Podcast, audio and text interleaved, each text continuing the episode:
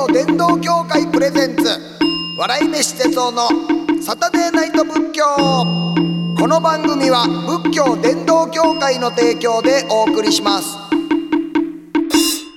こんばんは。笑い飯の哲夫です。仏教のことを皆さんにもっと身近に感じてもらおうという番組サタデーナイト仏教です。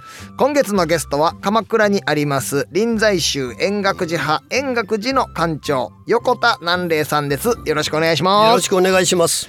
さあ、えっと、今週はですね、えっと、8月最終週ということでございまして、えー、最終週はリスナーさんから届いた質問やお悩みに答えているんですが、えー、館長さんも一緒に考えていただいてよろしいでしょうか？はい、よろしくお願いします。お願いいたします。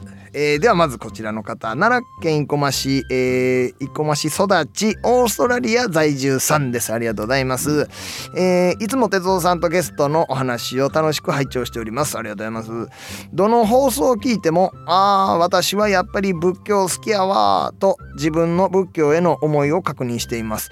質問なんですが現在海外に住んでいて日々の生活の中でお墓参りはもちろんお寺に行く機会がなくこれといって仏教らしいことをしていません。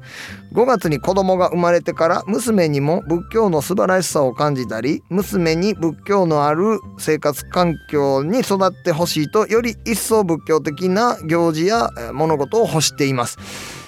えー、哲夫さんなら日本の行事とは別にどのように生活に仏教の教えや文化を取り入れますか、うん、お返事楽しみにしておりますという律儀にいただきましたが、うん、いや確かにその海外に行って仏教観のあるそれね例えばタイとかねインドとかあちらの方にね行かはったらもう仏教観もねすごい感じられると思うんですがなかなかキリスト教圏とかイスラム教圏とかそれ以外のとことかやったらねないかもわかんないですが。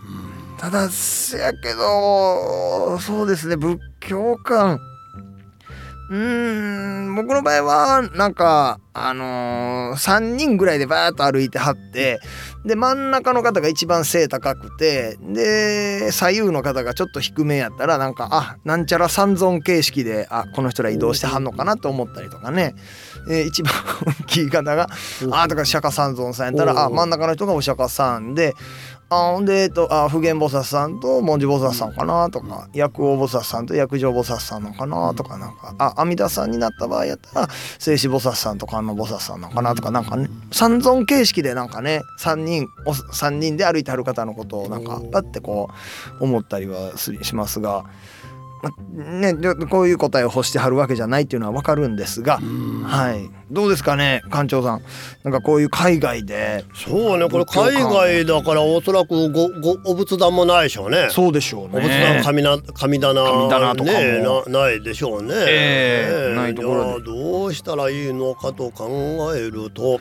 オーストラリア在住っていうふうに言ってはるからおそらくねオーストラリアだと思うんですが、うんうんうん。はい、あのやっぱり三度の食事じゃないかと私は思います。はあ食事ですか、うん、やっぱり三度の食事にどれだけ手を合わせて感謝をして、はい、それぐらいしかね手を合わせて何もないところ手を合わせててもねなんかねまあもちろん、えー、あのお日様に手を合わすとかねお月様に手を合わすと、はい、まあこれもあの仏教の教えの中にありますけどね。あるんですまあでも毎日三度の食事にどれだけ、はい、あの感謝の気持ちでいただくことができるか。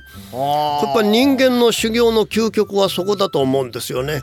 なかなかね感謝する感謝するって言ってもついついねもうパクパクパクパクをねあの書き込んでしまったり、そうですね。朝なんて特に眠たい時とかはね、でもやはり手を合わせて、この命をいただくんだと。はい。であのお時間のある時であれば、ええ、あの一つ一つの食材がね、はい、どれほど手がかかっているかとかね、えー、もうじゃがいも一つたってこのじゃがいもの歴史がありますからね、はい、そうっすよ。本当そうですよね。この食卓のこのね皿に乗るまでじゃがいもがねどれだけの人や、はい。え自然の世話を受けていたかっていうのはねまあ毎回子供にそんなこと言ってたら大変でしょうけど、ね、もうでもやっぱり自分自身がそういう気持ちでこういただいていると、必ずその子供はそれ見ていくんじゃないでしょうかしら、ね。はい、そうですよね。いいしつけになりますよね、ね子供確かに僕もやっぱりね農業してじゃがいもとか作ってね、はい、でそれでまあ妻に料理してもらって。で子供がそのできたじゃがいもの何かを食べてって。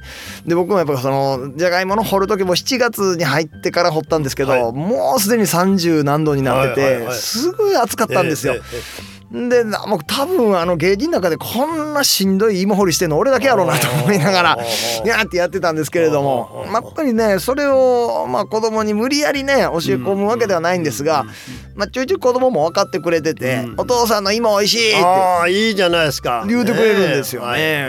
やっぱりそのね美味しいって言ってくれるっていうことはなんかその芋のねなんでここまで来たかとかっていうのももしかしたらもう感じてくれてるのかも感じるそう感じてるんですよ。感じるって大事ですよね。あーそうですよね館長さん、あのおっしゃってくださってましたもんね、感じることっていう。いや本当なんかその辺の食の手を合わせるっていうのって、うん。ほんまにそうですね。ご先祖さんに手合わせるとかね、え要は神社とか、ええ。あのお寺行かしてもって手合わせる、いう以外に家で一番手合わせてるの言ったら確かにご飯食べる時ですよ。食事ですよ。もうこれはもう仏教行事との気持ちでね。はい感謝してねはい。いただくというね。ほんまですそねれを子供がこう見て受け継いでいくね、ええ。まあ命に対する感謝ですよね。もう手っ取り早く言えばねね。魚の命ね大根の命ね、うん。この私の命を育ててくれている命に対して心から感謝してはいありがたいもったいないという気持ちでいただく。あもうこれはね立派な仏教精神ですよ。ほんまですね。うわもう大なんか僕がこんなん言うとあれですけど大正解いただいた感じああいえとんでもありません。ほんとこのオーストラリア在住さんもうほんまそれやって多分今、あの食べない日はないと思いますので。ねえね。絶対食べますし、はい。はい。確かにそこで仏教やわ、まずね子供にしなんか言う前に自分で心からいただくという、こっちこっちを先にしてほしいですよね。ああそうですね。はい。そうですね。ね。はい。手合わしなさいっていう前にね。ね。はい、やっぱりはい。自分でこう合わせてっていう、はい。はい。この前祇園祭りのね京都であって。あ行かれました？あのちょっとだけもう仕事やったんで横通っただけやったんですがあの馬がね、うん。こう道端にバッとこうあのいてまして、うん。でその馬のあの何ですかね。もうんなかなか毎日見るね存在ではないんで、うん。久しぶりに馬やと思ってね見たらやっぱりだいぶでかいんですよね馬ってね。はいはい。なんですけど馬って草食動物で、うん要は主に人参を食べてるところしかだから馬のなんか食事風景って僕思い出せなかったんですが、すごい人参で肉できてんねんなって思あって。あはいはいはい。だからその人参がねぼーっとこう馬に摂取させられて摂取え、えーしたらそれがまた肉になって血になってってあんだけ骨格も大きくなってっていうことなんですけどほんまなんかすごいなって思いまして。命の不思議ですよね。不思議ですよね。ねいや本当ありがとうございます。さあ、えっ、と続きましてもう一通ご紹介します。はいえーラジオネーム東大阪市のえー煩悩さんです。ありがとうございます。えー、哲夫さんこんばんは。あこんばんは。最近ポッドキャストで存在を知り楽しく拝聴しております。あありがとうございます。えーありがとうございます。あこの今のありがとうございます。こちらの煩悩さんのありがとうございますです。私には娘がいます。高校で登校拒否になり中退後1年浪人しましたが無事大学に合格しようやく大学に通い出しました。いろいろありましたがようやく世間に復帰できるかなと思った矢先やはり辛いことがあるようで大学に通えないことがあるようです。そんな娘に対する私のことで相談です。娘は大切な家族ですが他者でありコントロールすることはできません。そうは思っていますがどうしても娘の行動に引きずられイライラしたり落ち込んだりする自分がいます。ついついああしたらこうしたらと言いたくなってしまいます。自分を取り乱さず娘とのよ程よい距離感を保つために良いアドバイスをいただけないでしょうか。よろしくお願いします。なかなか辛辣なねえっと、えーお手紙いただきましたけれども。まああのー一番ねいい方法はこの「サタデーナイト仏教」ねずっと聞いていただくことがいい方法かなって。すいません館長さん。うーんって言ってもうてありがとうございます。いい方法かなっていいお話いっぱい聞けますよっていうようなねアドバイスなんですけれども。も確かに距離感ね最近よく言われるところではありますよね。でもあの距離なんてね一定じゃないと思うんでね近い時もあれば離れる時もあってうんなんかイライラすることもあったらなんかええな可愛らしいなと思うこともあったりとかなんかうん全てがなんかずっとこう一定であらなければならないと思うのがなんかしんどいんじゃないかなって。やっぱり仏教は諸行無常ですからなんかこの今のイライラなんてずっと続くことはないんだしとかね。なんかその距離感もなんかねすごい離れてしまってたらこんな離れた距離感もずっとこのまま離れるっていうことじゃないんやからみたいななんかこの、うん、この煩悩さんに対してなんか煩悩さんの気持ちの、まあ、持ち方っていうのはまあ諸行無常やからまあ、うん、こんなずっと一定ではないんだからぐらいで思うのがなんかいい接し方になるんじゃないかなと僕は思うんですが館長さんいかがでしょうか？あの私のところが勤めてる大学のねある先生といろいろ話をしていると、はいどうもその先生のところのご子息は、はい、今でいうこう引きこもりなんだろうっていうことはこう分かるんですね。ちょいちょいってありますね。うんでも私が感心するのはその先生はそのことを全然こうマイナスに思ってないんです。うちの子はね、いつもうちにいてくれるから助かるんだこう言ってですね。で最初はよく意味分からなかったんですけどよくよく聞いてみるとまあ引きこもり状態なんですね。でもそれをこの負い目に思っていない、はあはあうん、それをこう認めてくれていると。なるほど。この方もね、うん、もうやっぱりできればまあ本当ね、できれば大学に通ってもらうのは一番だとは思いますが、はい、でもいろんな人生がありますからね。うん、うん、でね私なんかよくお話しするんですけども。ええ。人間が何が一番尊いかっていうのは、ええ、本当にギリギリの時というのかな追い詰められた時、うん、あるいはそのものをなくしかけた時になって初めて気が付く。いやもしこのお子さんがですね、はい、えー、これはあ娘さんですね。はい。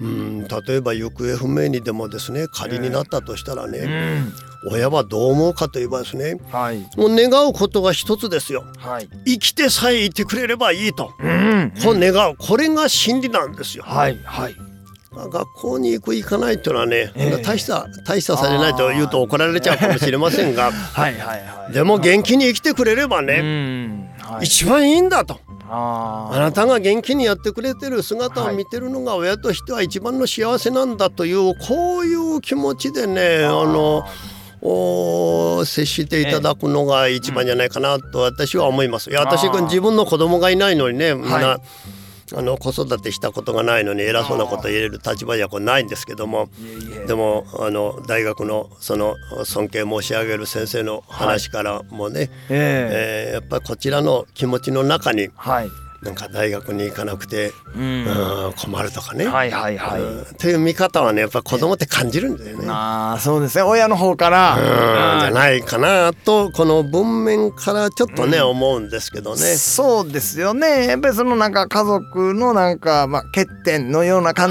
じでちょっとね思ってらっしゃるところありますけども、その先生でしたらまあそれはあの得得してんねみたいな感じで、うんまあね、家にいてくれねえ、うん、ねはいはい。ねなんかやっぱりそうですよよね。この煩悩さんもなんかねもしかしたらプラスに思えるようなことがこの娘さんがねこの今こういうあのまあ家にいてとかなんか。そう。でもこれはね家がそのお嬢さんにとって大事な居場所になってるということですね。そうですよね。それがもしそれもなくなってしまうということになったら、はい、この娘さんどうなりますか？ああもう温かい愛の心で、はいね居場所をね、はい、こんだけ家族で共有できてるんだっていう、はいはいね、それは確かにね、ね、いい考え方かもわからないですよね。さんとさんとね感謝して一緒に食事してればね、はいはい、い。い方向に行くんじゃないかなと信じますけどね。あやっぱりねせめてそうですよね。食事はあの娘さん、ね、できればね。一緒にね。ご一緒にね、うん、今これこれだけじゃどういう状況かねわかりませんけどね、でも食事の時にガミガミガミガミね。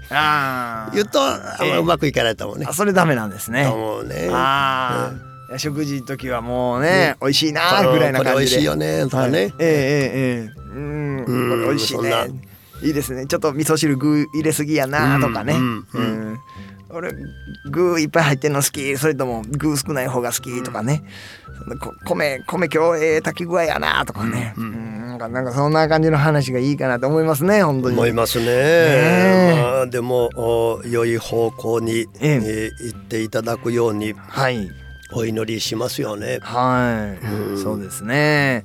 まあこの辺どうですかね？そのむ娘の行動に引きずられイライラしたり落ち込んだりする自分がいるということ。これ余計ですね。うん、イライラなんていうのをする必要は全くないと。全くないと思いますね。うんあー自分の精神を余計なことにはい浪費してしまうだけでしょうね。ああ、なるほど。もう浪費ですもんね。ね確かにええ怒ってしまうっていうのは。ね私はそう思いますね。ね、煩悩のやっぱり三大要因のそのね、まあねトンジンチのはいはい人ですもんね。はいはいやっぱり怒りっていうのはそのね、まあ煩悩さん、こちら煩悩さんですけれどもね。うん、これ煩悩さんということを自覚してらっしゃるというのは素晴らしいんじゃないですか。そうですよね。ねええ自覚があるんで、です自分の思うようにならないことに腹を立てるっていうのが怒りではないでしょ。はい、そうですね。子供は思うようにならないんですよこれはね。あーないですかね。ほんまですね。ええまあ本当娘さんがねちゃんと家にいてくれてはるっていうことにもね、なんかプラスに感じていただけたらいいかなっていうふうに思いはい、ます。と思います。ありがとうございます。はい、これで煩悩さんもね、えー納得してくださったと思います。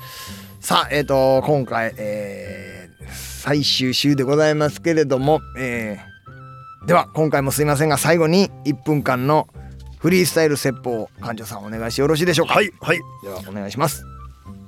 では今回最後ということで、うん、私どもは座禅をして心を整えるということを常の一番の修行にしております。じゃあその心を整えるのに一番大事なのがやっぱり息呼吸ですよね。この息を長くする、うん、長い息は長生きに通じるというねなんかあんまりどう根拠があるかどうか分かりませんが人間の心と呼吸というのはもう密接な関係にあるもので。